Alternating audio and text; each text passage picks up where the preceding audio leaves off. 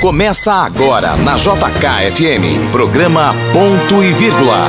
Apresentação Jorge Eduardo. Bom dia, Brasília! Bom dia, André Salles. Bom dia, Jorge. Bom dia, Otávio Fernandes, aqui na nossa mesa, fazendo o trabalho de diretor desse programa, fazendo o trabalho de operador da mesa aqui hoje. Bom dia a você, meu amigo e minha amiga. Esse dia 31 de outubro encerra o mês do Outubro Rosa, né, André? É, o último dia aí pra gente lembrar, mas pode lembrar o ano inteiro, né? É. De cuidar da saúde feminina. E amanhã a gente abre já o mês do Novembro, Ro... da Novembro Azul, Azul. para cuidar dos homens, da saúde dos homens. Vamos, aí. vamos falar no próximo programa, a gente vai falar do Novembro Azul. Hoje a gente ainda vai falar de Outubro Rosa. É, mas o mais importante é que hoje a gente vai falar de carro. Paixão nacional. Opa! É, Opala também, André. Carro do nosso tempo de jovem. Bebe muito, bebe muito, jovem. Exatamente. Então hoje a gente vai falar de carro, porque vai vir aqui no nosso programa Ponto e Vírgula o apresentador do VRUM, programa da TV Brasília, o Cleiton Souza, para dar um panorama completo sobre a indústria automobilística, dicas do carro que a gente deve comprar, Vai ser uma conversa e tanto, né? Eu gosto muito desse programa, assisto o Vrum há muito tempo. Pois é, e você fica ligado porque ele vai dar dicas. A gente vai apertar ele aqui, pedir é, indicações para você que é motorista de aplicativo, para você que tem filho, enfim, é, quer dar um carrinho pro filho. Ou quer sonhar, né? Ou quer sonhar com uma máquina inesquecível, que nem o Tavinho que sonha em ter uma Ferrari. Não é Porsche, Tavinho? Não, foi o Tavinho que ter uma Ferrari, mas aí o time dele não ajuda, ele aposta naqueles sites de aposta e o Flamengo toma de 3 a 0 do Atlético Paranaense, não ah, vai pra final, rapaz. aí ele perde o dinheiro. Nem Fusquinha então, hein, não, Tavinho? Dali não sai nem um Fusquinha. Bom, além do Cleiton Souza e das apostas do Tavinho, nós vamos ter os nossos colunistas de sempre, né? Leandro Marzini falando de política. O Roberto Wagner falando de esportes. É, ele hoje vai fugir do Flamengo, aposto. E por fim, a doutora Fernanda Loureiro falando de assuntos relacionados aos seus direitos. É, apresentados os nossos debatedores, entrevistados, está no ar o meu, o seu programa Ponto e Vírgula, apresentado por ela, Andréa Salles, e por este que vos fala, Jorge Eduardo Antunes. A partir de agora você terá tudo o que precisa saber para ficar bem informado. Na JK, ponto e vírgula. Ponto e vírgula. Ponto e vírgula. Entrevista. Muito bem, comprometido na abertura desse programa, ele vai ser um programa em altíssima velocidade, porque nós vamos receber uma, um dos astros da TV Brasília e um dos programas que apresenta um dos programas mais é, é, é, procurados pelo telespectador, que é o Vrum. E aí a gente tem o prazer de conversar com Cleiton Souza. Bom dia, Cleiton. Bom dia, Jorge. Bom dia para todo mundo que acompanha aí o nosso programa. Estou é, feliz, tá? Pelo convite, muito feliz. Não, a gente é que ficou feliz de saber que um AIS do volante e um mestre é, da apresentação ia dar a chance da gente bater um papo, não é isso, André? Ah, com certeza. Eu tenho várias dúvidas que eu quero tirar. Então pronto, começa aí tirando a primeira dúvida com o Cleiton. Cleiton, me diz o seguinte, como é que, como é, que é, é, é, o sentimento de você sentar num carrão cheiroso, aquele que acelera, que de um jeito que a gente nunca imaginou que fosse possível? Não, eu vou falar para você o seguinte: eu já estou nessa estrada há mais ou menos oito anos, né, trabalhando com jornalismo automotivo. Mas toda vez que eu tenho um contato com um carrão, como você disse, é, o coração vibra como se fosse o primeiro, porque a gente é apaixonado por isso, né, por, por motor. E não é só, eu ia falar por gasolina, mas não é gasolina, porque o, o a tecnologia que chega, que já chegou, que são os carros elétricos, também é apaixonante. E o carro elétrico então, acelera desse tanto também? Na verdade, ele acelera mais ainda. Que Olha. loucura!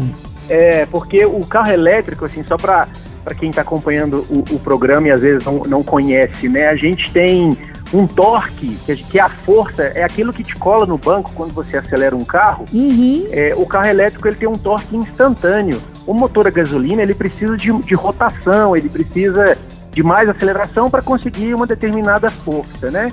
E o carro elétrico não, você pisa, ele dispara, ele faz de 0 a 100 em 3 segundos, em 2.8 segundos, é, é Nossa, é fascinante. Bom, lembrando aqui ao nosso ouvinte que o Clayton faz isso é, em local seguro, hein, gente? Em pista, sim, sim, né? É. Então ele pode fazer essas coisas. E por isso que eu queria.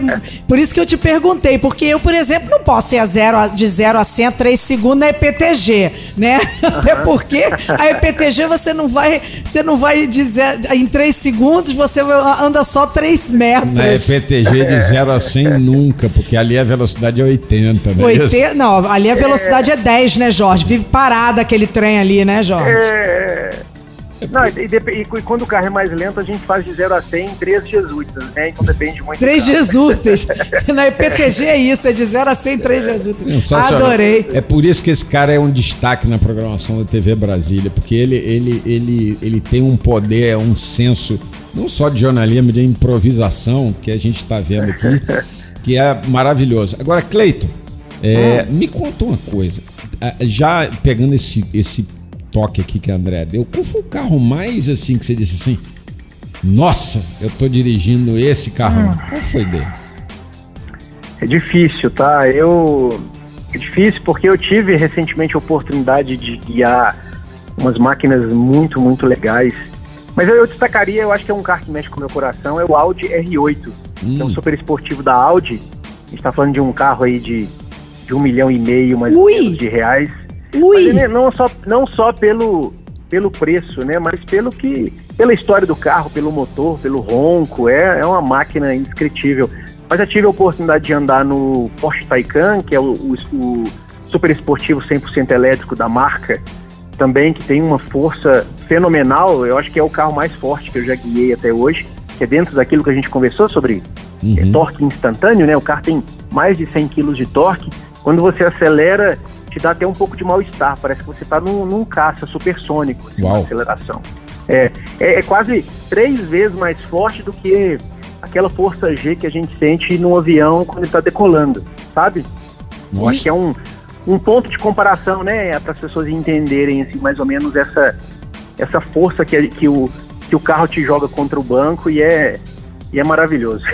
A gente tá gente é vendo. Apaixonado. A gente, por enquanto, quem estiver vendo a gente aqui na, na Rádio JK, quem estiver é, ouvindo, a gente não tem a sensação é, e nem imagem, mas o, o, nosso Otávio Fernandes aqui, o, o, o operador barra diretor do programa, mostrou uma foto aqui é uma máquina e tanto, viu? É, um milhão e meio, eu sei que. Esse, só... áudio, esse áudio aqui é, é. impressionante. É, Audi R8, ele é maravilhoso. Foi, Pouca gente, gente no Brasil pode pagar isso, né? Mas quem pode pagar tá de parabéns. Agora, por falar nisso, de pouca gente pode pagar isso. Deixa eu te perguntar uma coisa. Você não acha o preço do carro no Brasil ainda um pouco desconectado do que ele entrega, por exemplo? Não, super desconectado, ainda mais agora, depois da pandemia. O, os carros chegaram num, num, patamar de preço que é algo é, inacreditável, né? Inacreditável. Eu, eu já, por exemplo, esse carro que eu tô falando para vocês que ele é um milhão e meio, há um ano, um ano e meio, ele custava é, um, um milhão. Uhum. Né? Já era muito caro, claro, mas ele. Mas subiu tá 50%, 50% mais né? caro. É. é, 50% mais caro. Então, tem carro da Mercedes, por exemplo, que seria concorrente desse R8, que é o AMG GT. É, ele era um carro de 1 milhão e 200, ele está 1 milhão e 900. Nossa. Por causa do né? dólar, Cleiton? Por causa alto do dólar, por causa de oferta e demanda, tem pouca produção, então os carros é, não tem para quem quer, né? É, é, eu, isso que eu acho que é o mais surpreendente, mais louco eu diria, porque você tem carros muito caros e tem ao mesmo tempo fila de espera pessoas que querem o carro mesmo assim, né? É. Então, só para a gente ter uma ideia do que, do que é o cenário hoje na indústria automotiva. É, recentemente eu fui nesse evento da Porsche, foi o lançamento de uma versão esportiva, ainda mais esportiva do, do Porsche 911, que é um ícone né, da marca, uhum. e é o 911 GT3, um carro também é, maravilhoso. E o que acontece? O carro custa 1 milhão e 100 mil, se você quiser esse carro, você vai na concessionária, você vai dar um sinal e vai aguardar. Não tem previsão de quando ele será entregue, porque o mundo inteiro está demandando Porsche e a Porsche não está dando conta de produzir suficiente para atender a demanda. Então é, é, é muito curioso isso, é né? Você imaginar curioso. que os carros é um carro de um milhão. Vamos imaginar, eu chego é, na concessionária, eu, eu tenho dinheiro para comprar, mas não adianta, não é só o dinheiro que vai determinar. Você tem que esperar, você tem que entrar na fila de espera e aguardar. Tem uma fila de espera, isso é sensacional. E, e tem fila de espera hoje em dia em tudo, né? Pra tudo. É, pra tudo. A Fiat lançou o Pulse, né, algumas semanas, e o Pulse. Aham. Você estava lá no na, na Ah, Bahia, eu lá? fui no pré fui, fui no pré-lançamento do carro. O carro é fila de espera geral, né? No primeiro dia vendeu espera. 3 A mil. pre- A, previsão é deles entregarem os. Ó, o carro falando comigo aqui. É bom que o, o bom de entrevistar o Cleiton é que o Cleiton ele tá dirigindo, mas ele ele tá dirigindo e usando No o Viva Voz, né? O sistema Bluetooth, é, é isso. isso. E, E, o carro, assim, ele, ele avisou, eu parei o carro, ele avisou. Presta atenção se não tem nada é, esquecido no banco de trás. Segurança, né? Ó, Pra não correr o risco de alguém esquecer o filho, talvez. Ele falou, só se atentou, ó. Como eu, quando eu parei o carro, eu abri a porta de trás, ele, ele guardou a informação e agora que eu parei, ele chamou. Ele falou, olha, preste atenção se não há pertences. Ele fala pertences para não falar pessoas, É. né? Porque Menina, eu nem sabia que isso existia, Cleito. Isso é bom para alguns pais desavisados, né? Sim, sim, sim. É muito, muito interessante, muito interessante. e qual é esse Segurança. modelo aí, o seu? Não, esse é um carro, é um carro de família, um carro até básico, entre aspas, né? É, é a Chevrolet Spin, um carro de sete lugares, a gente está testando essa semana, que seria o, o modelo de sete, de sete lugares mais barato hoje, né? Porque tirando ele, o resto são, é, é, é SUV, e os SUVs já ultrapassam a marca aí dos 160, 180 mil SUV de sete lugares, então ele é um carro aí que oferece o espaço dos sete lugares, mas com um preço um pouco mais dentro da realidade, entre Eu aspas. jamais né, da- do imaginaria que você tivesse um spin, porque você tem tanto filho Não, assim. ele tá testando. Não, não. ah, é meu, tá não, é- testando. é- é- ah, então tá bom. É, isso até, até para explicar, né, para as pessoas como que a dinâmica acontece. É, a montadora manda o carro pra gente. é, normalmente eu fico de 7 a 10 dias com o carro para justamente utilizar o carro no dia a dia e sentir se, se a suspensão é legal, se ele bebe pouco ou bebe bem, é, se ele tem um bom, uma boa autonomia, é, suspensão. Então, eu uso o carro no dia a dia para trabalhar, para ir para a TV Brasília, para atender os clientes. É, às vezes para ir para o aeroporto, a gente fica muito no aeroporto, É, a gente acaba viaja viajando muito né? para São Paulo, viaja muito, muito, muito. Os eventos, né, a maioria dos eventos é, acontece em São Paulo. Então eu recebo esses carros para a gente testar, carros e motos também. E acaba que o carro pessoal mesmo ele fica no cantinho, coitado. Fica lá triste, solitário. Serve pelo menos Porque- pra esposa, né? Usar, né? eu, Ou- tenho, eu tenho um carro de coleção também, tenho um Opala, eu gosto muito de carro antigo. Opalão. E às vezes eu fico, fico um, mês sem andar no Opala, A- coitado. É muito complicado. A minha mulher diz que eu sou um Opala. Sabe por quê? Você bebe muito, Jorge? Não, ela diz que eu sou. Que eu, que eu já fui bonito, já fiz sucesso e hoje só fico ali no canto parado e bebo muito. Então Bebe muito, eu é. virei um opalão com o Que tempo. coisa horrível, Jorge. É, a minha mulher é é terrível comigo. Mas eu acho que ideia. ela deve ter razão. Ah, toda mulher tem sempre razão. O marido tá sempre errado no casamento. É. E esse, os nossos amigos aí que estão ouvindo a gente aqui no programa Ponto e Vírgula na JKFM, os homens casados já sabem disso. O Tavinho tá ali, inclusive, balançando a cabeça, que ele é mais um do grupo. Agora, já que a gente está falando de, de, de automóveis e falando assim para nossa é, audiência que é muito, muito diversa, é, vamos falar de, de alguns, algumas dicas que você dá. Vamos lá. Se você fosse é, indicar um carro para taxista ou para motorista de aplicativo, qual seria o melhor carro que, essa, que esse comprador, é, que esse, esse profissional poderia comprar? Boa, Jorge. Para aplicativo? Para aplicativo ou taxista? Ou você acha Então, que tem gente- que ser diferente um do outro? Não, não, não, não. Podemos, podemos colocar na mesma, na mesma categoria. Uhum. É, a Fiat tem o Gran Siena que ainda é vendido a- a- é, hoje, só que ele já, já é um projeto que carece de alguns, algumas atualizações. Uhum. Mas ele é um carro interessante porque ele tem um bom porta-malas, é, seria um, é, é um dos carros. Mas a gente tem o Cronos da Fiat também, que já é uma atualização, é um carro muito bom com porta-malas aí de 535 litros, se eu não me engano. É muita informação, às vezes, de É, muitos carros pra gente memorizar tudo, né? não, fica tranquilo. Mas o, o Fiat Cronos, ele, ele é uma, uma excelente pedida. O Volkswagen Virtus também é um bom carro. São sedãs confortáveis, né? Com bom porta-mala. Né? Confortáveis, né? com bom porta-malas, tem um espaço interno interessante, então eu gosto, gosto dessas opções. Tem, tem algumas outras, mas seria legal depois, com um pouquinho mais de tempo, para a gente cruzar as informações. Vamos eu lá. recebo muito, muito essas demandas assim de é, telespectador, de quem uhum. segue a gente nas redes sociais. E a gente ajuda, a gente dá uma consultoria, vamos dizer assim, com, com muito prazer. Né? O nosso, nosso trabalho é esse, é ajudar as pessoas na decisão de compra, né? Então vamos ajudar mais um. Eu sou pai de uma, de uma menina de 18 anos que acaba de tirar a carteira de motorista e me pediu um carro. Qual carro eu devo dar para ela? Novo ou usado? Zero quilômetro, um, um usadinho com pouco tempo? O que, que eu faço? Ô Jorge, eu acho que. Pensar o seguinte: no, se você for dar um carro de entrada, né? Uhum, uhum. Um carro. Seria um, um mob da Fiat, por exemplo. É, a Volkswagen está sem esse modelo de entrada, que não tem mais o Up, que era um pequenininho, quadradinho, muito bom também.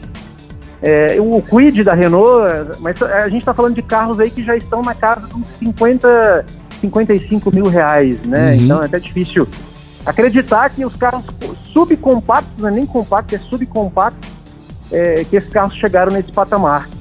Mas eu, eu ainda acredito no mercado seminovos para essa turma que está começando, é, pode ser uma alternativa. Lembrando também que os seminovos também mudaram muito de preço. Eles Sim, são se valorizaram. também muito, muito, muito, muito caros. É, então é difícil. Mas o seminovo sim, você tem vários modelos interessantes aí de entrada. Você pode pegar um Argo seminovo, você pode pegar um HB20 seminovo. Então são carros que têm um tamanho é, compacto, não é carro difícil de, de estacionar. O Volkswagen Polo é uma alternativa também interessante. Eu iria mais um carro nessa faixa aí.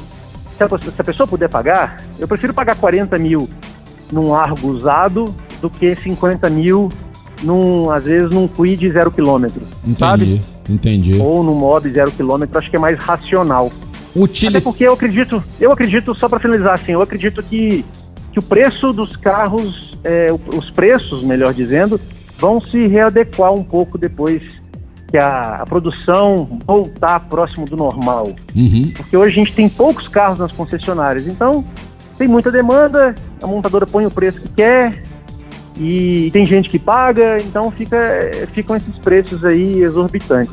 Mas acho que quando a oferta voltar próximo do normal, é, teremos uma redução. Eu acredito em 15% de queda. Estou otimista. Otimista. Você então hoje seguraria um pouquinho, ficaria num seminovo para poder pular para o novo mais na frente, não é isso? Isso, isso. E dependendo com, com, a queda do preço, você pode fazer um upgrade. Em vez de comprar um subcompacto, você pode comprar um, um hatch, um uhum. hatch premium. Né, e conseguir fazer o um upgrade aí com a economia. Outra coisa que eu queria te perguntar, SUV ou utilitário, o que, que você escolhe? Assim, é um, um, um, um, um jeepinho ou um, um jeep ou uma, uma SUV? Você, Clayton, que é um especialista na área. Eu, eu Clayton, eu, eu prefiro um Jeep. Uhum. É, pelo meu estilo de vida, né? Mas as pessoas, as famílias buscam o SUV pelo espaço e o SUV, porque assim, o SUV na verdade ele é um utilitário, né? O nome é, é Sport Utility Vehicle, que seria uhum. um utilitário esportivo. Uhum. É, agora o Jeep a gente já separa a seara, a gente já pensa num veículo que, que ele aguenta um off-road mais pesado, um, um, um, fora de estrada com mais disposição, com 4x4. É tipo um Troller ou um Wrangler, um Jeep Wrangler, que é o, o, o é o rei das, das trilhas brasileiras, vamos dizer assim, uhum. e, um, e um SUV. Eu, se eu pudesse, porque também o Wrangler subiu muito de preço, né? É. Mas é um, um carro dos sonhos. Eu tive a oportunidade de passar 15 dias com o Wrangler é, há mais ou menos um mês e meio, é maravilhoso. Não dá vontade de devolver, né? Esse é o maior problema de, de carro protestar, é que, é que não, dá, não dá vontade de devolver. Aí eu como confusão danada. Isso é que é um negócio... Mas os SUVs, assim, só para finalizar a história dos SUVs, eles são a febre mundial, não só no Brasil. Né? Uhum. Tanto que carros que eram um hatch até um tempo, eles foram transformados em SUVs, eles ficaram mais altos, eles cresceram, é, o Pulse, por exemplo, ele é um SUV de entrada na marca, na marca Fiat, mas ele já tem porte de SUV, ele já é mais alto, ele tem um ângulo de entrada e saída é, interessantes, ele, ele tem uma, uma suspensão muito boa para fora de estrada, não é um 4x4, mas ele aguenta bem, assim, uma, um desafio, um estradão, vai para o sítio, vai para uma cachoeira, o carro sai super bem. Entendi. Então Do- os SUVs é isso, espaço e suspensão mais alta, porque no Brasil as estradas são muito ruins. Então, é o jeito, né? Uma pessoa não tem muita saída, não. Ela tem que andar de SUV, por isso. A gente tem um problema no, no Brasil de, de, de estrada e de, de cidade também, né? Do- tudo aqui é, eu vou te falar, as cidades também. É complicado. E, e fora a questão do, do, do- do maldito quebra-mola, né? No Brasil, quebra-mola é, é, é, é um problema. Olha só, você falou uma coisa, você estava falando das, aí das SUVs, e aí, Cleiton, eu fiquei pensando o seguinte, eu pensei um pouquinho no mercado americano, né? Como é que o, que o, que o americano eh, se movimenta, que você falou que é SUV, o que a família gosta e tal. E aí eu tava pensando, eu tava pensando uma, uma, coisa que é o seguinte, por exemplo, eu vejo assim lá nos Estados Unidos, sempre passa, eu vejo esses programas tudo de fofoca, tá? E aí eu Sim. fico prestando, eu fico prestando atenção, em vez de ficar prestando atenção na maquiagem das mulheres, no cabelo, na roupa, eu fico prestando atenção no carro que elas descem, que as celebridades descem. E Uhum. o que, que eu percebo? Eu percebo que a celebridade lá fora, ela desce de uns carrões assim, tipo assim, vou, vou dar um exemplo aqui de um carro que acabou de Uhum. chegar na Jeep. Eu gosto muito da linha Jeep. Você falou do Wrangler, Aham. aí, né? Sim, sim. Eu tenho um Renegade. Então, é, o Commander, por exemplo, é naquela, naquela linha ali do Commander para maior. As celebridades só rodam nesses carrões, tipo o Commander, que, que chegou agora ali na, na concessionária da. Eu fui lá levar o meu Jeep para fazer a revisão, o Renegade, para fazer na- ali na Bale do Saan. E aí eu vi esse Commander e na mesma hora eu me remeti às celebridades chegando nos eventos aí, nesses programas de fofoca que eu assisto. Existe, esse, existe um dia assim existirá essa tendência aqui no Brasil, porque eu vejo acontecer nos Estados Unidos e muitas vezes vem pro Brasil. Essa tendência de pegar um carro tipo Commander da Jeep para ser o carro de celebridade chegando em evento, porque hoje a celebridade chega em evento num, num- num outro tipo de carro, é mais num sedã, né? E eu não vejo nos Estados Unidos celebridade chega nos carrões tipo a Commander da Jeep.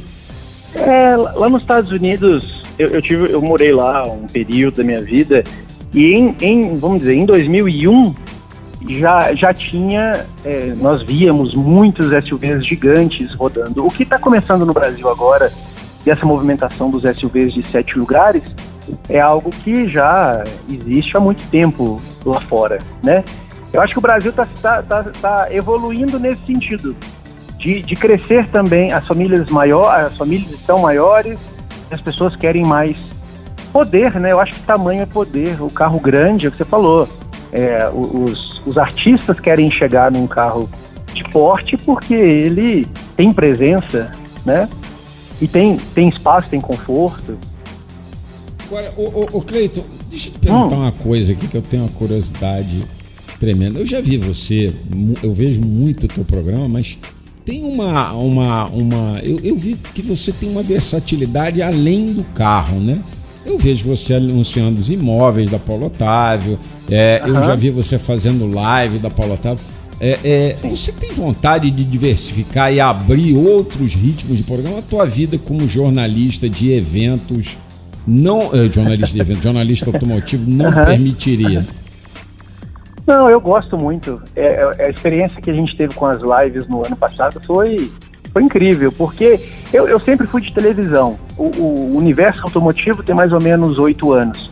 É, mas eu, eu era repórter, já apresentei jornal, apresentei o jornal, inclusive, o jornal local da TV Brasília durante um tempo. Você é de É. Minas, né? O- o- Eu sou de Minas. Isso. Sou de Minas, tem 10 anos que eu moro em Brasília. Felizmente, gosto muito daqui também, minha segunda casa. Somos dois. É, não, adoro, adoro Brasília. É, foi difícil no comecinho, né? Até a gente se adaptar um pouquinho, demora, mas, mas hoje eu sou apaixonado por Brasília. Não, não me vejo morando em outro lugar, nem mesmo voltando para Minas Gerais, sabe? Tô, tô muito em casa aqui. Mas o, o- o- sobre outras áreas, Jorge, eu sou fascinado por comunicação. Às vezes eu só não abraço mais projetos porque o, o meu dia só tem 36 horas, né? Eu já ultrapassei a barreira da- das 24 horas, mas é, 48 aí fica um pouco mais complicado, É sabe? bem, é bem mais complicado, é bem mais complicado. E Mas eu assim, adoro, assim, é, é- não, não, não tá fora do radar, né? O negócio é encaixar o tempo mesmo, porque é, graças a Deus a gente já tem bastante demanda no, no programa. Como você disse, a gente também atende outros segmentos, como é, a Paulo Otávio, com muita, muita alegria e falta tempo às vezes. Mas a vontade é grande de, de trabalhar, né? Eu sou apaixonado por trabalho, eu tenho até que controlar isso, porque às vezes a qualidade de vida é, fica comprometida. fica um pouquinho comprometida. é. Deixa eu te perguntar, Mas- na, na rua, como é que é? Que você acabou virando pelo, pelo, pela penetração do Vrum uma celebridade aqui no DF. Tem muito assédio aí em Águas Claras, onde você mora, quando você sai, vai fazer um mercado, o povo lá apontando, olha lá o cara do Vrum. Se bem que hoje em dia com máscara né, é mais difícil, né? Mas antes da máscara você já tinha uma, uma fama construída aí. Tinha, você, você esbarra com isso? Sim, é, eu, eu fico muito feliz quando a gente está em algum lugar e, e as pessoas reconhecem pelo projeto, né, pelo Brum, pelo, pelos carros, sempre falar o cara dos carros, gosta, acompanha o trabalho. A gente fica, na na verdade, a gente fica meio sem graça no começo, assim, né? Não é comigo mesmo, né? Mas é muito legal. Acontece, acontece, tem acontecido bastante de um tempo para cá, intensificou. É, não, não, não, chega ao ponto de, de artistas, por exemplo, artistas de novela, obviamente, que as pessoas pedem autógrafo, mas, mas, mas param. Até porque é mais difícil o seguinte, porque a maioria do nosso público é público masculino. E o cara, às vezes, ele gosta do seu trabalho, mas ele fica ali de, de Vexado, rabo do né? olho. Às vezes ele não vai, ele, ele quer ir lá pegar na sua mão, mas ele não pega, ele fica no canto, né? Ele é mais reservado. Mas é, todo dia acontece uma situação de encontrar com alguém e a pessoa é, elogiar o trabalho, a gente fica muito feliz com isso. Isso é o lado legal da comunicação quando a gente é, a gente se torna conhecido do público. O público trata a gente com um respeito, um carinho, uma amizade muito grande. Cleiton, rádio tá dentro do teu radar ou não? Você gostaria de, de vir para rádio? Sim, com certeza. Eu sempre comentei isso assim com os amigos que faltava rádio. Né? Eu, eu não tive. Normalmente a, a rádio é a escola de todo bom comunicador, né? Todo mundo que começa nesse, nesse mundo do jornalismo, é, ele normalmente ele começa pelo rádio. Eu já comecei em TV, foi oportunidade, então sempre fui TV. E eu acho que falta isso para eu completar meu ciclo. É, trabalhar na rádio, fazer um programa, é, vai ser, seria um, uma experiência muito legal, muito legal. Ó, e eu agora vou começar a rezar para você, o Anderson Carlos, o Marcos Batista aqui, é, o nosso Wander, chegarem a um denominador comum para ter você aqui na nossa grade. Aqui. Olha aí, gente. Vai ser Tá- Estou muito- recebendo um convite. um convite ao, Ao vivo. vivo? Vai ser muito legal, vai ser muito é, é, é, importante, porque o ouvinte aqui tem dúvidas, né? Como, como chega aqui, dúvidas de, de, de, de ouvintes aqui, tá chegando um monte de mensagem, a gente não tá com condição de ler, porque o tempo hoje está meio apertado. Mas, para encerrar aqui, Cleiton, Fica o meu desejo de ter você aqui na rádio JKFM, conversando sobre carros, sobre os giros, os lançamentos. E tomara que você em breve esteja aqui com a gente. Ô, ô, Jorge, agradeço. Eu, né, fui, fui, tô surpreso aqui com esse, esse convite ao vivo. Fico muito feliz, muito lisonjeado. É, e eu sei do poder da rádio, sei da, da penetração, né, das rádios do grupo Paulo Otávio também no geral. Então, seria muito legal. Fico muito feliz com o convite. Quem sabe, né? Quem sabe o Anderson aí, manda uma mensagem. Estamos à disposição. Tá. Obrigado pelo, pelo convite da gente bater esse papo. Espero que seja a, a primeira oportunidade de várias outras aí que, que virão nessa estrada, né? Certamente, o namoro está colocado. Eu agora dei uma de cupido aqui, ao coviteira, botei todo mundo aí na, na mesa. Cleiton, obrigado, um abraço, sucesso para você, meu irmão. Obrigado, meu amigo. Obrigado. Um abraço para todo mundo que acompanha o seu, o seu trabalho, essa rádio maravilhosa que eu também admiro e está sempre conectada no meu, como diz o pessoal, no meu, no meu dial, né, no meu rádio aqui, sempre que eu, que eu dirijo os carros, a gente dá um jeito de conectar e acompanhar, seja música, seja notícia, entretenimento. Então, sou fã de carteirinha. Sou fã de carteirinha. Obrigado, esse foi o Cleiton Souza, apresentador do programa Vrum, na TV Brasília. E quem sabe, quem sabe um dia esteja aqui na nossa grade para esclarecer, tirar dúvidas sobre tudo aquilo que fala do mundo automotor, carro, caminhão, moto, enfim, tudo, absolutamente tudo esse cara entende. JK, programa ponto e vírgula. E depois dessa entrevista, né, André, vamos para a última parte do seu bate-papo com o doutor Daniel Marques. Isso, sobre o Outubro Rosa, já que a gente encerra nesse mês o um mês de, de maior atenção, não que você não deva ter atenção nos outros meses, não é isso? É, é que é muito importante a gente usar até o último dia do, de outubro para falar aí da saúde feminina. Então vamos lá, vamos ouvir a entrevista da André. Ponto e vírgula. Ponto e vírgula. Saúde. Nós estamos conversando aqui com o Dr. Daniel Marques, na Rádio JK FM, que é oncologista da Rede Dor São Luís. Doutor Daniel, isso que o senhor falou, eu estou me lembrando aqui que a gente entrevistou um médico voltado para a saúde masculina e ele também tocou nesse assunto de você precisar fazer uma colonoscopia depois dos 45 anos, invariavelmente. Então, o senhor já é o segundo médico que bate nessa tecla aqui. Esse câncer é, que, que, que, acomete aí essa região do colo, ele, ele, é, ele é um câncer que está crescendo ou, ou, ou, ele é estável aí no Brasil? É, é que, na verdade, a gente vê um, um aumento da incidência, né, na sua maioria dos cânceres. E, e, e, também o acesso ao exame, né? Não é o exame de colonoscopia não é um exame tão simples, né? Tem todo um preparo e enfim, com certeza, e, tem, é, tem, tem, com certeza. É, quem tem acesso, obviamente, quem tem acesso ao exame tem uma, né, uma maior chance de ser diagnosticado, mas tem a sua indicação, né? E é o, a terceira é o terceiro câncer de incidência. É, então, terceiro, né? Dúvida, é muito é, alto, né? É, e sem dúvida nenhuma, por isso que tem a partir dos 45 anos todo mundo tem que fazer uma colonoscopia de rastreio, e óbvio, é, atento aos sintomas, né? Ah, que é, que é sangramento nas fezes, uma mudança do hábito intestinal abrupta, emagrecimento, dor abdominal. Aí tem que procurar né, um colega ah, médico para fazer a investigação. Mas a indicação clássica é, como a senhora disse, a partir dos 45 anos. É, esse outro médico até fa falou aqui conosco, doutor, e eu quero até validar isso aí com o senhor. É, essa, essa, o preparo desse exame não é um preparo simples, né? A, pessoa precisa né, fazer um, o esvaziamento dessa região aí. É, mas o médico disse também que do, de alguns anos para cá esse preparo ficou mais, mais fácil, né, doutor? É isso mesmo? É, é, é isso é, assim, é que o intestino tem que estar limpo, né, para o colega conseguir é, colocar um endoscópico, né, fazer endoscopia e olhar todo o intestino grosso.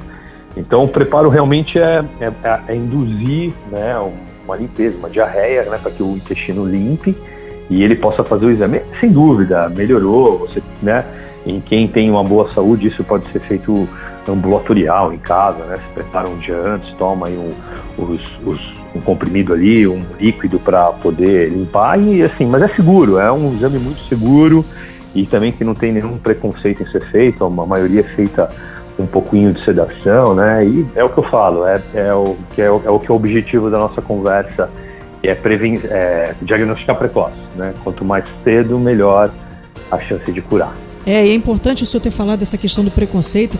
As pessoas não podem ter preconceito com isso, né, doutor? Porque é, é, salva vidas, esse exame salva vidas. Sem dúvida, ele diminui, diminui a mortalidade por, né, pelo, por, pelo, pelo câncer específico, né? Você, esses exames, não só a coluna, como a mamografia, os exames preventivos, como a gente está comentando aqui, se a gente for olhar isso na, na, nas cortes históricas, né, da, da literatura médica, a gente vê uma diminuição de mortalidade quando esses exames são feitos. Né? Olha então, por, por, isso que a gente está conversando isso, né? É importante frisar é, a é, a, o diagnóstico precoce. Né? Olha, então, doutor, é importante aqui, a gente está falando sempre do diagnóstico precoce, sempre da prevenção é, eu sempre digo que uma pessoa que, que entra num tratamento de câncer, se ela pudesse olhar para trás, certamente ela faria todos os exames, porque não é fácil encarar um tratamento de câncer. Então, corre agora, já marca seu médico, já vai correr atrás da mamografia. Eu acredito, doutor, que nesse mês aí, como a gente trabalha muito em cima da questão do câncer de mama, né, com, com outubro rosa, é, eu acho que os consultórios devem ficar mais cheios, não ficam, doutor? é, fica realmente. É, eu, eu acho que tem um efeito positivo, sem dúvida nenhuma, o mês de outubro aumenta, sem dúvida nenhuma, o, o número de exames. Isso é bom, sem dúvida nenhuma, é bom. Mas tem, tem um efeito positivo, bem positivo. Que bom. Bom, doutor, eu lhe agradeço aqui a sua, a sua presença. Eu tenho certeza que a sua entrevista vai estimular muitas mulheres a cuidar melhor de si e também os homens aí com essa dica aí de fazer, homens e mulheres, né, fazer aí a colonoscopia, principalmente a partir dos 45 anos. Ah, não, eu que, eu que agradeço ter participado. É bom falar de, de prevenção, diagnóstico precoce, né? Isso é, é fácil, né? E também, além dos exames, não esquecer da atividade física, que a gente conversou bastante. Sim, atividade é. física. Essa. Vou dar uma eu, corridinha. Eu queria fugir disso, mas não vai ter jeito, não. Vou ter que voltar para academia. Obrigada, doutor Daniel. Obrigado, um bom, um bom domingo. Bom domingo. Um abraço. Aí, belo material, André. Parabéns por essa, essa entrevista com o doutor Daniel, que deu muita, muito conteúdo para os nossos e para as nossas ouvintes, especialmente, né? Com certeza. E agora vamos àquele colunista que faz a diferença. Leandro Mazini, né, Jorge? Na JK, ponto e vírgula. Ponto e vírgula. Ponto e vírgula. Para entender a notícia. Mazini, vocês sabem, é titular da coluna Esplanada, também assina a coluna da revista Isto É, todas as semanas na banca. Se você ainda não leu, corre lá e compra a sua, não é isso, Mazini? Bom dia. Bom dia, Jorge. Bom dia, caro ouvinte da Rádio Líder deste domingo, a JKFM. Um abraço a todos vocês aí, ouvintes do DF em torno. É isso mesmo. É, você, você sempre generoso comigo. Eu sou um humilde aprendiz. Amém. Em breve, meu companheiro, você vai ganhar um aumento de salário. Eu prevejo isso. é isso aí. Olha aqui, é, essa semana aqui em Brasília, Mazine, teve uma filiação muito importante, né? Que foi a do Rodrigo Pacheco, presidente do Senado, agora membro do PSD, foi recebido com pompa e circunstância no auditório do Memorial JK, com ficha Exato. abonada pelos grandes caciques e tal. O Memorial JK que abriu as portas, né? Porque o Rodrigo veio com um discurso muito forte de identificação com a mineridade, com as propostas de JK, mas tem um outro político muito disputado também, né, Mazini? Quem seria? Conta aí para os nossos ouvintes. Sim. Então, eu vou, eu vou, antes de começar com o Senado Nacional, eu vou falar no Senado DF. É aquilo que a gente estava comentando, os jornalistas aqui que cobrem a política nacional no DF, que estavam lá e perceberam o tamanho do poder daquela mesa formada lá, que tinha uma frente é, de um, grandes expoentes nacionais do PSD, Kassab, governador Ratinho, Pacheco, que virou essa revelação nacional depois do lá de BH depois de ascensão à presidência do Senado, citando também, tem que passar por ele, Paulo Otávio, presidente do PSD local aqui do DF, e aquela, aquela, aquele converscote dos jornalistas lá no fundo do, do Memorial JK. Como tudo em Brasília passa pelo Paulo Otávio também, ele está sempre no cenário aí, sempre consultado por frente suprapartidária, inevitavelmente a eleição passa por ele em Brasília. Ele soube se colocar bem no cenário né? E o Pacheco ali, como ele como anfitrião do Pacheco, o Pacheco agora com essa vitrine nacional. É verdade. Isso, isso tudo agora incomoda o Bolsonaro. O Pacheco tem incomodado um pouquinho o Bolsonaro. Tá, isso a gente apura lá dentro do Palácio Planalto, o Bolsonaro está um pouco irritado, até porque o Palácio está botando na conta do é, presidente do Senado a, os projetos que não estão andando ainda para a viabilização do Auxílio Brasil, que é o Fome Zero do Bolsonaro, uhum. né, que é o Bolsa Família do Bolsonaro, que o Pacheco estaria segurando até por motivos eleitorais. Ele vai ter que se explicar ali, porque a pauta não está andando. Até o, o Lira, presidente da Câmara, o Arthur Lira, já deu uma cutucada no Pacheco. Uhum. Vamos conferir aí como é que vai ser, como serão os próximos episódios. Mas o, o homem Bolsonaro... que se disputa é o Bolsonaro agora, né? É, então, o Bolsonaro está em leilão digamos assim, é o assunto que eu, que eu já entrar. O Progressistas, que é o antigo PP, controlado pelo Ciro Nogueira, que é o chefe da Casa Civil, está ali do lado do Bolsonaro, no terceiro andar todo dia com ele. E de outro lado, Valdemar da Costa Neto, presidente do PL, o antigo PR, o Partido Liberal. Os dois estão disputando Bolsonaro. Tanto o Valdemar quanto o Ciro conquistá-lo, cada um falando numa, numa orelha, no ouvido do Bolsonaro, com, cantando e, é, e mostrando mundos e fundos que podem, é, que o Bolsonaro pode ter na campanha do ano que vem, caso ele vá para um ou outro partido. Mas em sintonia, os dois apresentam cenários iguais, é, é, é propostas iguais, digamos assim, similares, né? É, estão mostrando o poder de voto de cada partido nacionalmente em 2018 e o, aí a perspectiva de voto do, do partido para suas bancadas estaduais, com o número de prefeitos e vereadores para 2022, o ano que vem, que é a campanha a presidente. Eles colocam muito na mesa também do Bolsonaro o número de prefeitos e vereadores, porque prefeito e vereador, nós sabemos, é o melhor cabo eleitoral para um candidato a presidente do país, porque é quem já está lá na sua rua, está lá no seu bairro pedindo voto para um candidato a presidente. O PL do Valdemar e o Progressistas do Ciro também tem essa perspectiva. Então, e, a, e, os apoios locais, os palanques locais que eles estão montando, o Bolsonaro está perguntando qual é o meu palanque no estado tal, qual é o meu palanque nesse estado tal, o que você pode oferecer, quantos prefeitos você tem, quantos vereadores, quantos deputados estaduais. O Bolsonaro tem tempo, ele está sem partido, vai pesar isso tudo na balança. É muito provável, ele vai fechar com um dos dois.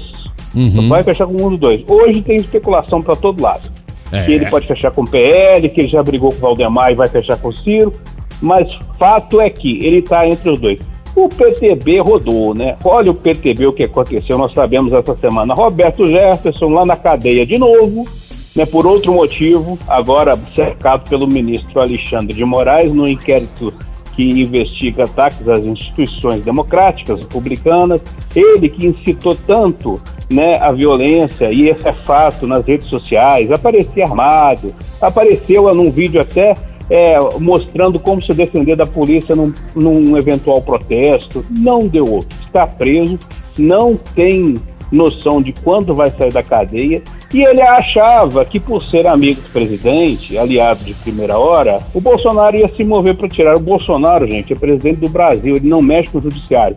O poder judiciário é um, poder executivo é outro. Aí o Jefferson já começou a gritar da cadeia que está abandonado e já tá, soltou uma carta anunciando que pode romper com o Bolsonaro. Tá oh, então, tadinho do Roberto Jefferson. Pois é. Gente. Olha, vamos lembrar aqui. Morro de pena de mensaleiro. Exatamente. Vamos lembrar lá em 2006, 2005, 2006, quando estourou o mensalão. Da última vez que o Roberto Jefferson foi abandonado pelo Zé Dirceu à época, que era o todo-poderoso da época, o Jefferson foi lá e delatou o mensalão. Quase derrubou o presidente Lula, mas derrubou metade do governo. Zé Dirceu foi para cadeia por causa dele. É Será que o Jefferson hoje teria alguma coisa para falar sobre o Bolsonaro?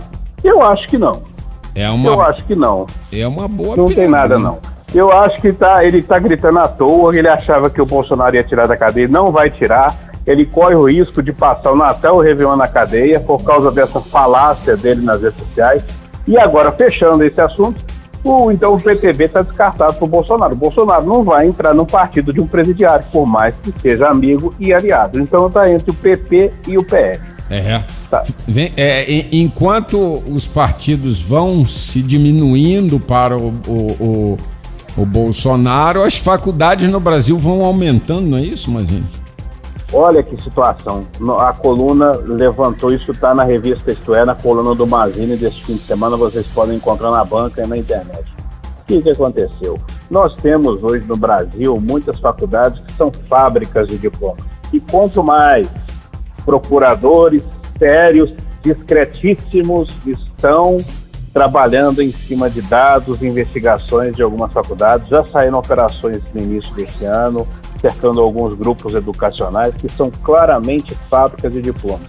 É aquela coisa, Jorge.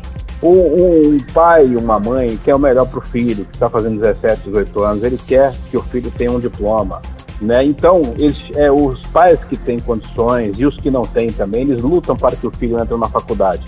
Cientes disso, muitos deputados e senadores, inclusive ex-deputados, políticos, prefeitos, eles perceberam de uns anos para cá e abrir faculdades é um grande filão né, é um grande filão, porque até porque eles têm acesso aqui ao MEC, né, para aprovação de curso. Então, eu conheço vários deputados que têm faculdades. Aliás, algumas são até boas, tradicionalistas. Né? Agora é o seguinte, há uma fila no MEC ali, pelo, pelo que levantei, no Conselho Nacional de Educação, de mais 4.305 faculdades em todo o Brasil à espera de autorização do MEC para funcionar. Nós temos hoje do, cerca de 2.400 faculdades particulares no Brasil. Nós estamos falando, Jorge, de mais 4.300 faculdades particulares no Brasil. Nossa, e qual o critério como é que está tendo? Já é, olha, aí eu levantei outro número. Em cinco anos, de 2017 para cá, até mês passado, o MEC já autorizou quase 800 novas faculdades no Brasil. Será que são boas faculdades? Será que são, boas, é, são cursos que são bem dados? Será que os professores são capacitados? Será que os alunos estão saindo formados realmente ou estão sendo jogados no mercado sem qualquer preparo com um diploma comprado? E aí fica né? uma outra. Pagaram mensalidade. Fica uma... Tem coisa aí, Jorge. Tem. Eu vou falar para você, ouvinte. Não, vem operação aí, podem ficar atentos nos próximos anos. Virão grandes operações cercando grupos educacionais, entre aspas, que são fábricas de diplomas. E, e, né? e o MEC deve ficar atento a isso. Perguntinha que eu faço para encerrar nossa conversa. Você dá aula em universidade? Eu não dou, mas se eu for chamado um dia, vai ser com o maior prazer, porque eu tenho mestrado. Sim. Né? Você... E agora, assim, eu não dou por falta de tempo, porque é uma profissão maravilhosa. Sim, não, mas o, o, importante é o seguinte: você tem mestrado, ou seja, tem as condições e não dá aula em universidade. Não, nenhuma, em nenhuma. Eu também não dou aula em nenhuma universidade, mesmo com 35 anos de. de, de 35 não, perdão, 32 anos de carreira. A pergunta que fica no ar é quem são os professores? Exato. Pois é. Assim, eu tive um, um grande, grande, eu tive grandes professores que eu fui formado no jornalismo na Faculdade Integrada Zé Alonso, a chamada faixa lá em Botafogo, no Rio. Da, a mesma faculdade minha e da Andréa Salles. Exatamente. Tradicionalíssima. Ah. A faculdade hoje está completando, acho que está completando há 40 anos. Isso. Tradicionalíssima, até porque o grande chamariz dela é que os professores da faixa eu não estou fazendo nenhuma propaganda. Os professores da faixa e de outras faculdades lá também são, são profissionais que estavam no mercado ou estão no mercado. Isso. Né? Você hoje é uma é até uma linha de investigação que o MPF pode abrir. Quem são os professores dessas faculdades? Pois é. Né? Como é que os alunos estão sendo formados ou se estão sendo jogados na rua aí? Fato, Jorge, é que é um chamativo muito grande para um Brasil que tem 5.500, 5.600 municípios, se o MEC autorizar nos próximos anos aí mais 4.300 faculdades, nós vamos chegar a 6, 7 mil faculdades. Então, então, hoje você passa no metrô, você tem faculdade dentro de uma salinha numa estação de metrô. Aí não você dá. passa numa esquina onde tinha um açougue, aquele lugar já vira uma salinha de faculdade. Entendeu? Isso aí virou um grande negócio, um grande filão e as autoridades estão de olho. É isso aí, Mazine. Obrigado, sucesso e bom domingo para você. Amém para vocês todos. Até o próximo domingo. E agora, André Salles, depois da passagem do Mazine, chega a ser o momento favorito, não é isso? Isso. É o, a coluna de esportes com o Roberto Wagner. Na JK, ponto e vírgula.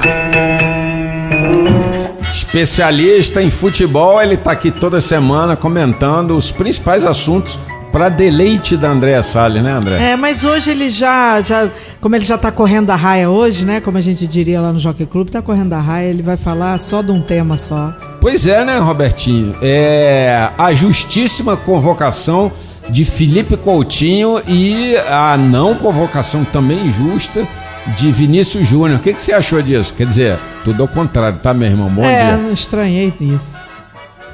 Muito bom dia, bom dia, bom dia, bom dia, bom dia, bom dia. Falam 35 bom dia pela saudade que eu tava de participar aqui com vocês, bater esse papo com o meu povo, minha povo, meu galera, minha galera, minha nação, minha galáxia e meu príncipe do Líbano, Jorge.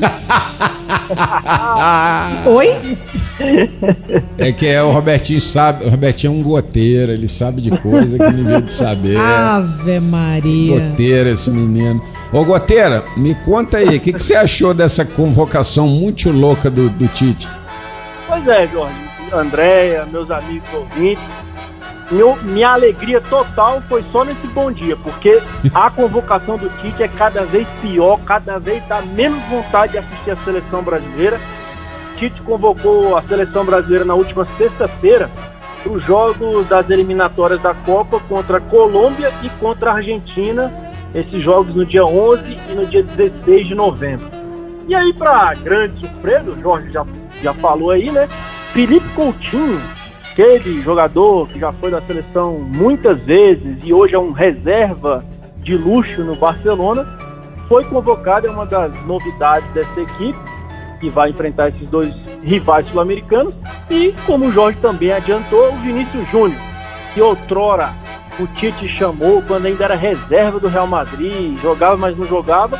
Hoje ele é a estrela do Real Madrid, a sensação da temporada e não está na lista. Isso Então, não dá pra entender. Para pra entender o Tite, tem que ter um, um livro ali, uma enciclopédia, porque é difícil, viu, Jorge? É muito complicado, porque, vamos, vamos ser sinceros, né? O momento do Felipe Coutinho não era nem de convocação. E o momento do Vinícius Júnior era de titularidade da seleção. Aí ele faz o contrário? Pois é, assim, para trazer uns números, ó, Felipe Coutinho pelo Barcelona nessa temporada são 10 jogos, quatro somente como titular, Aí, um gol, zero assistência. aí.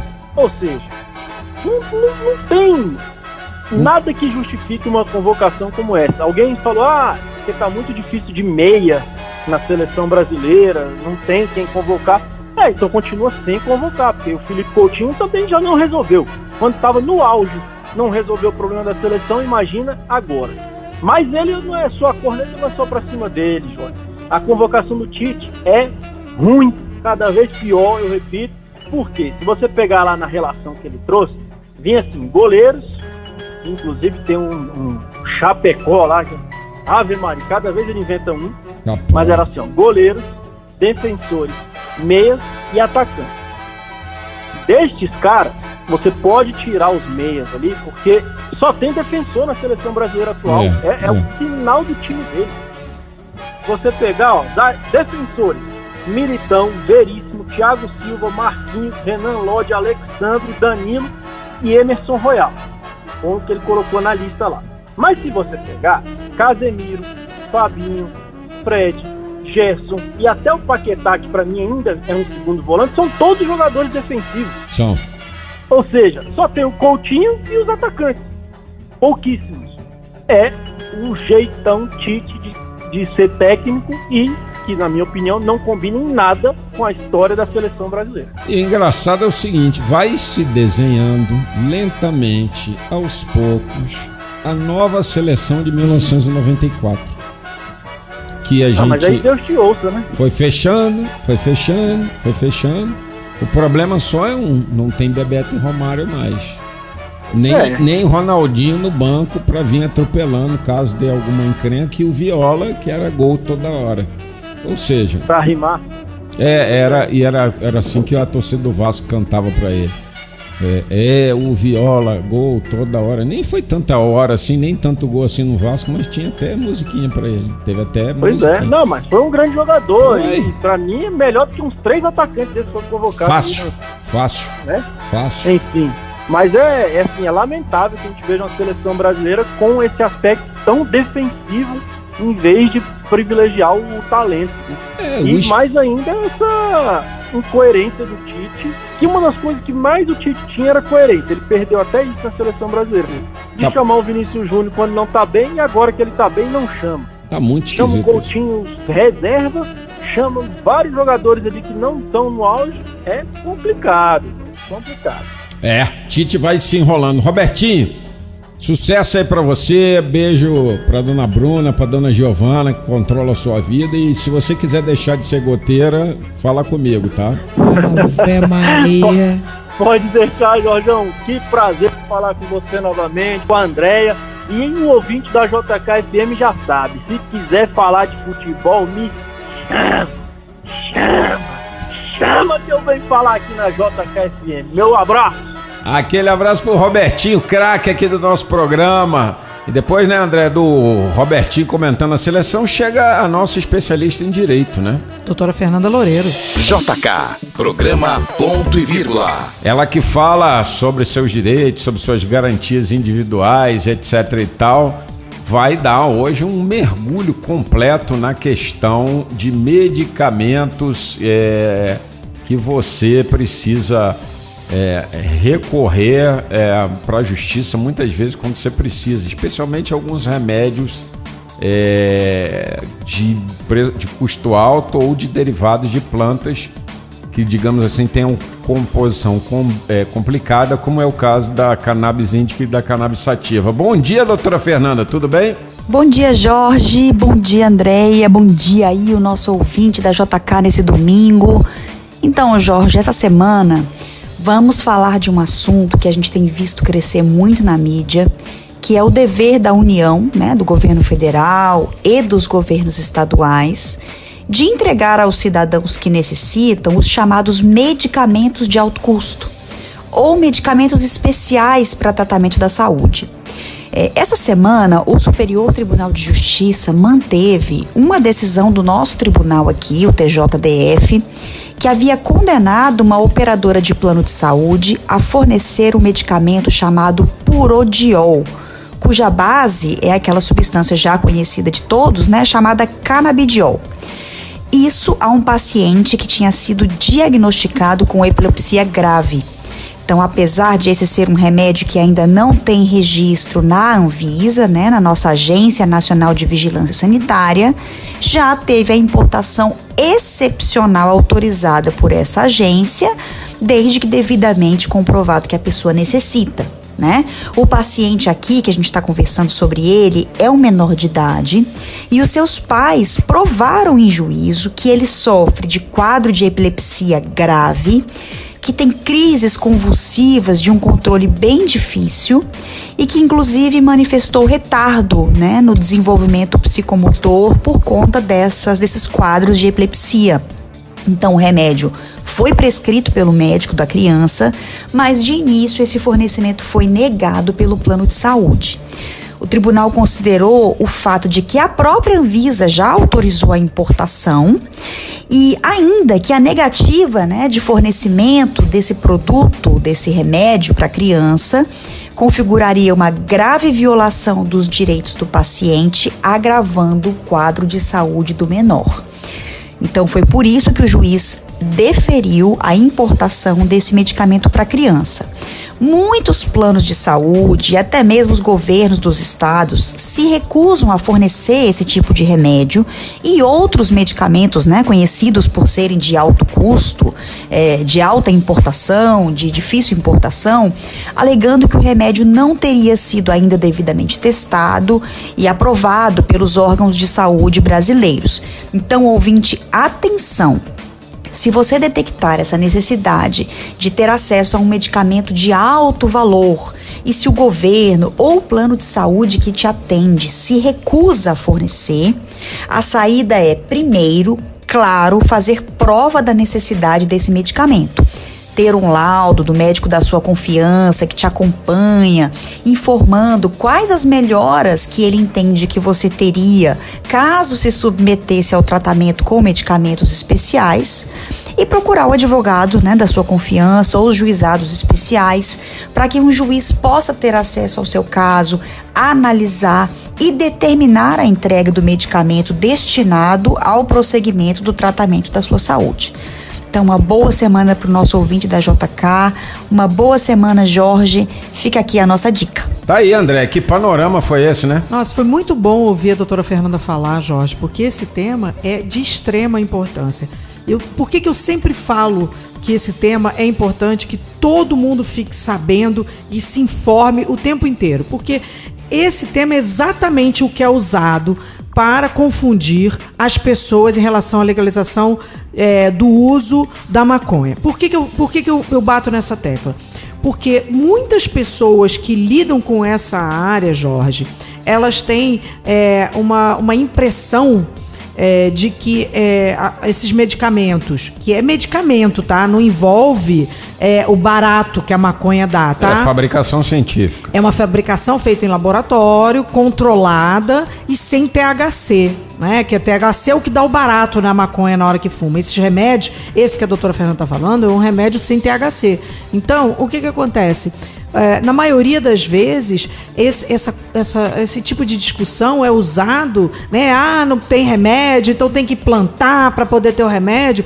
É, e aí, na, na verdade, vai no bolo as pessoas que querem plantar para fumar né? Porque também tem muita gente dizendo que fumar é remédio. Então, eu sempre reitero aqui: Conselho Federal de Medicina não aprova fumar como remédio em instância nenhuma. E aí basta raciocinar.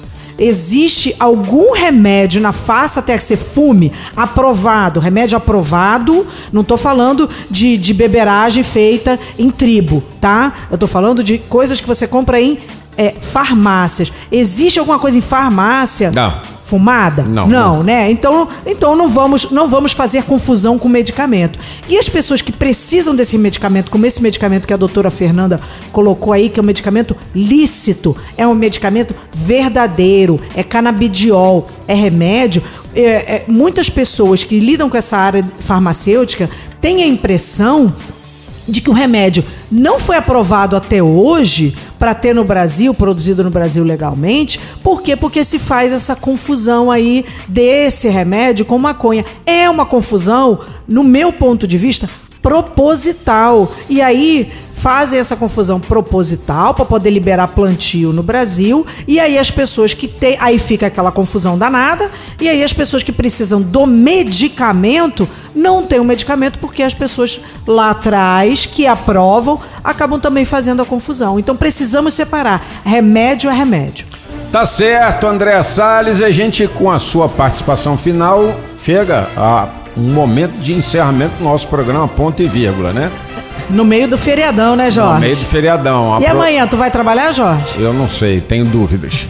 tenho dúvidas. Mas certamente na terça-feira vou guardar minhas orações para aqueles entes queridos e principalmente para os mais de 600 mil Sim. brasileiros que foram é, vítimas dessa pandemia e de uma quantidade de milhões de pessoas que já morreram no mundo.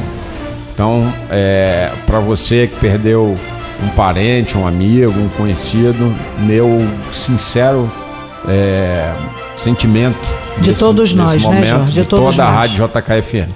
Esse foi o programa de hoje, né? No trabalho técnico Tavinho, nosso diretor de sempre. Então a gente encerra por aqui. Se você perdeu algum pedaço do programa quer ouvir ele de novo, o podcast vai estar amanhã no site da JKFM, jkfm.com.br. Você também curte ao longo dessa semana no seu Spotify. Tchau, galera. Bom dia, Brasília. Tchau, Andréa. tchau tchau Tchau, Tavinho. Tchau, todo mundo. Você ouviu programa Ponto e Vírgula. De volta próximo domingo, às 8 da manhã. J